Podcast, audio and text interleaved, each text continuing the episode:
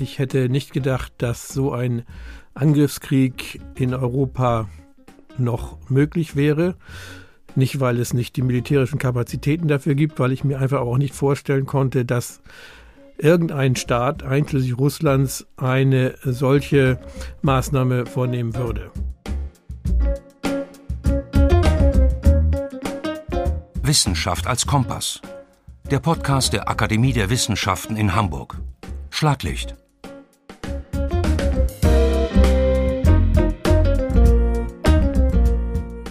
Ein Angriffskrieg auf einen souveränen Staat in Europa, bisher unvorstellbar, deshalb auch besonders erschreckend.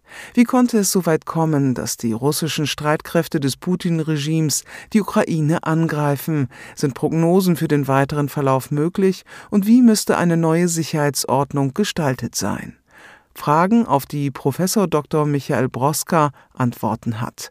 Die Akademie der Wissenschaften in Hamburg hat mit ihm einen ausgewiesenen Experten für europäische Außen- und Sicherheitspolitik, für Konfliktprävention und Rüstungskontrolle als Mitglied. Er hat das Institut für Friedensforschung und Sicherheitspolitik in Hamburg von 2006 bis 2016 geleitet und ist im Institut weiterhin als Senior Research Fellow verbunden. Sie hören Auszüge aus dem Gespräch mit Michael Broska für Folge 3 unseres Podcasts. Neben der Gesprächsfassung bieten wir Ihnen immer ein kürzeres Schlaglicht auf zentrale Aspekte der langen Podcastfassung. Mein Name ist Dagmar Penzlin. Ich bin Referentin für digitale Kommunikation an der Akademie der Wissenschaften in Hamburg. Hallo. Ich habe mir viele Konflikte angeguckt und natürlich auch äh, viel dazu gelesen und die Forschung von Kolleginnen und Kollegen wahrgenommen. Und äh, das Problem ist, dass solche Art von Vorhersagen in der Regel falsch liegen. Es gibt so ein paar Erkenntnisse aus der Friedenskonfliktforschung, die allerdings relativ allgemein sind und wenig hilfreich sind, um jetzt genaue Zeitpunkte vorherzusagen. Das eine ist, dass man sagt, solche Art Kriege werden so lange geführt, bis beide Seiten erschöpft sind, bis beide Seiten den Eindruck haben, sie gewinnen nichts mehr durch den Fortgang des Krieges. Und dieser Punkt ist in der Ukraine besonders schwer abzuschätzen, weil wir sehen im Moment schon so eine Art von Erschöpfung. Auf der ukrainischen Seite natürlich sowieso, weil man hat die vielen Opfer, man ist äh, militärisch in vielen Punkten unterlegen, man kämpft im Grunde genommen am Rande dessen, was überhaupt möglich ist.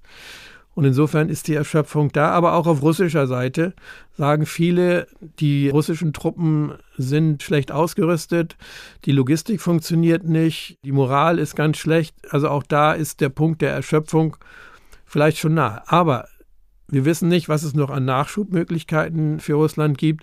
Es gibt immer die Befürchtung, dass die russische Seite den Konflikt eskaliert, dass das, was russische Bomber in Syrien gemacht haben, nämlich Flächenbombardements, auch in der Ukraine angewandt wird, was natürlich ganz furchtbar wäre. Es gibt in den russischen Arsenalen, übrigens auch in den Arsenalen der Amerikaner, ganz schreckliche Waffen, die die noch nicht zum Einsatz gekommen sind, zum Glück. Waffen, mit denen man massiv Häuser zerstören kann, mit denen man viele Menschen auf einmal umbringen kann. Also insofern, wenn in Russland der Eindruck entsteht, wir wissen diesen Krieg jetzt auf jeden Fall gewinnen und wir können es nicht hinnehmen, dass der Eindruck in der Welt entsteht, diese kleine Armee der Ukraine hat die große russische Armee besiegt, kann dieser Krieg noch länger dauern. Warum hat der Russland-Ukraine-Krieg überhaupt begonnen?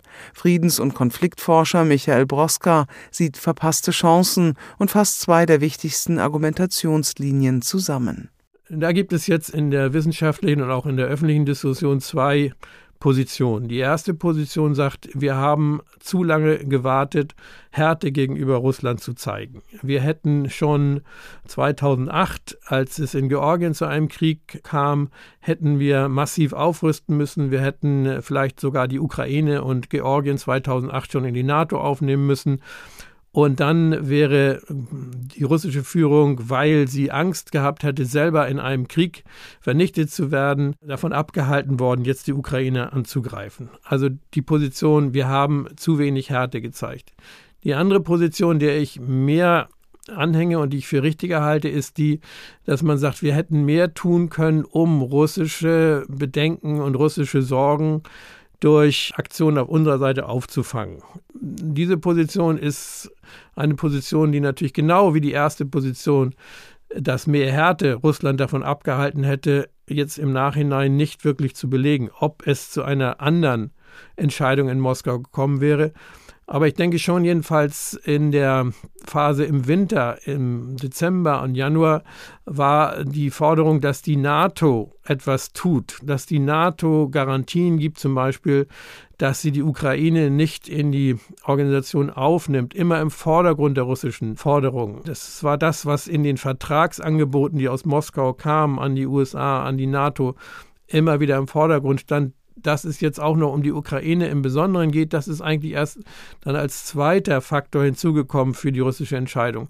Und wie gesagt, meine Position ist, dass man vielleicht, wenn man gesagt hätte, okay, wir verhandeln wirklich ernsthaft über die Frage einer Mitgliedschaft der NATO, wir verhandeln ernsthaft über die Frage, welche Art von Truppen in welcher Stärke näher an Russland stationiert werden, dass man dann möglicherweise zumindest eine Chance gehabt hätte, die Ereignisse vom 24. Februar zu verhindern. Aber das ist Spekulation. Wie gesagt, beide Positionen beruhen auf Annahmen, die wir jetzt im Nachhinein ähm, nicht mehr wirklich überprüfen können. Um den Russland-Ukraine-Krieg zu verstehen, sei es auch wichtig, den Blick 30 Jahre zurückzulenken, betont Michael Broska. Im Grunde genommen beginnt das Problem schon in den 1990er Jahren nach dem Ende des Kalten Krieges.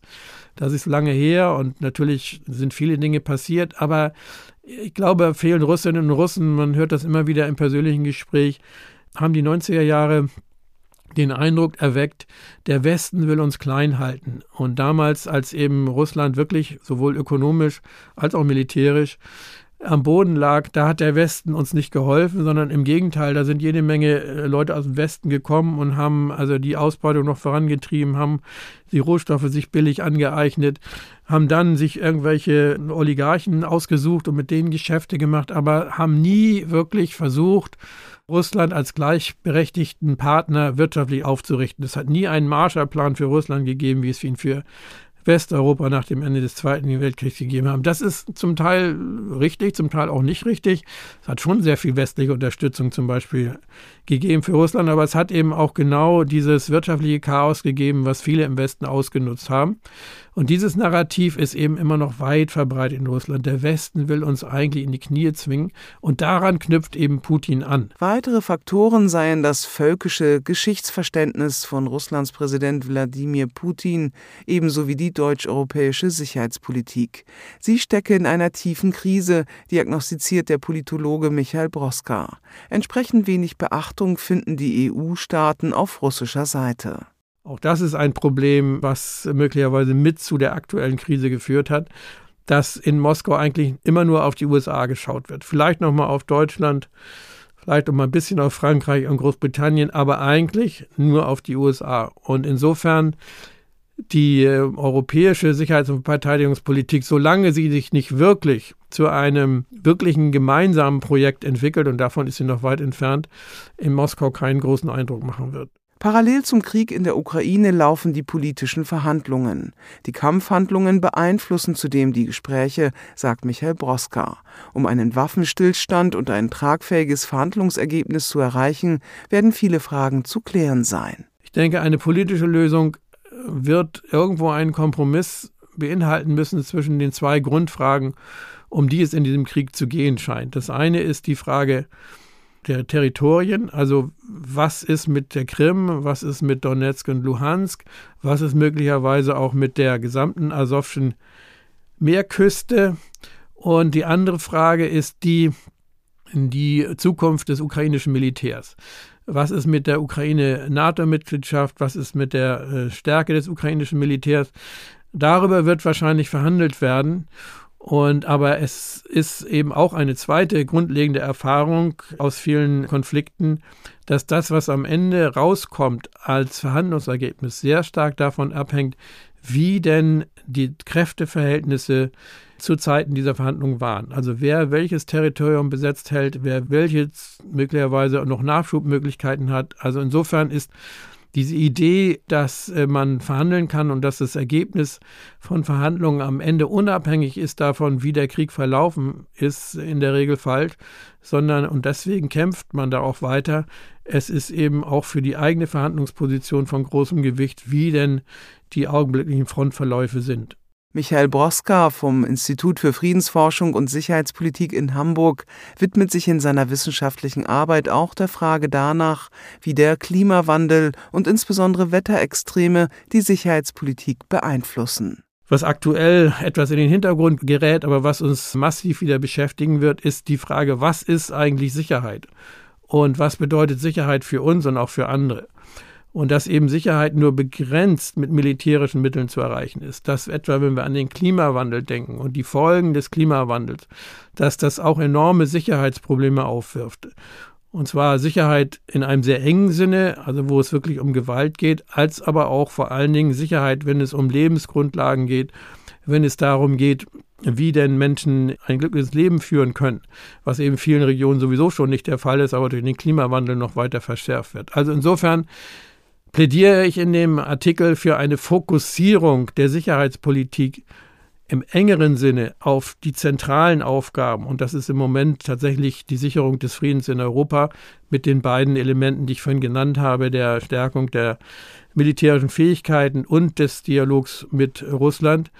Aber vor allen Dingen der Sicherheit im weiteren Sinne, nämlich dass man versucht, so viel wie möglich an Ressourcen zu mobilisieren, um eben diese tatsächlich für mich längerfristig größeren Gefahren des Klimawandels, auch von Pandemien, auch von, die aus der Globalisierung insgesamt erwachsen. Wir haben ja immer noch über eine Milliarde Menschen, die unter dem absoluten Minimum existieren müssen, dass wir dafür mehr Ressourcen zur Verfügung stellen, um damit dann auch langfristig eine bessere Perspektive für einen Frieden zu haben, der dauerhaft ist und nicht darauf beruht nur, dass man militärische Stärke hat. Um eine stabile Friedensordnung langfristig zu etablieren, braucht es umfassende Prinzipien wie Toleranz gegenüber anderen Kulturen und Religionen, auch gegenüber einem von unseren Vorstellungen abweichenden Umgang mit Menschenrechten, sagt Michael Broska.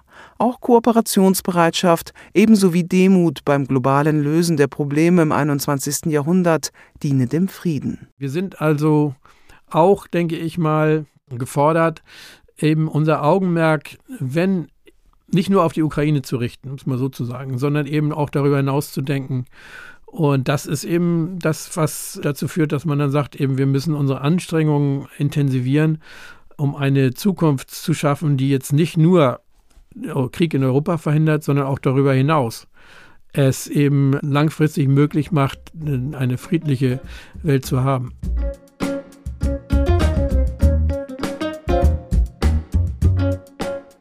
Wissenschaft als Kompass. Der Podcast der Akademie der Wissenschaften in Hamburg. Schlaglicht. Redaktion und Produktion Dagmar Penzlin. Ton Perry Audio.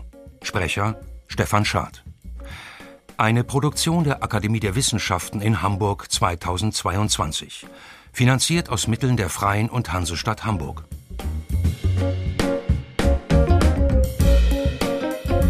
Sie können unseren Podcast kostenlos abonnieren. Sie finden ihn fast überall da, wo es Podcasts gibt. Und natürlich hat der Podcast eine Heimat auf unserer Website awhamburg.de.